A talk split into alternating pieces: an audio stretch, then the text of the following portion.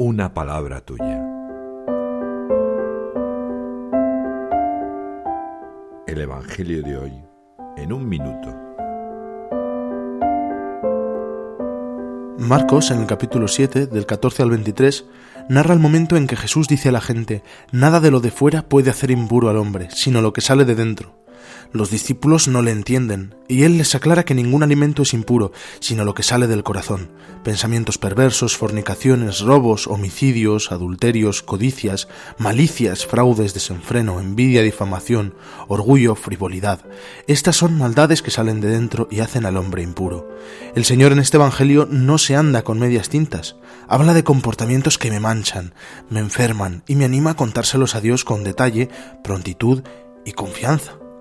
¿Acudo al Salvador cada vez que me caigo? ¿Me levanto con Jesús?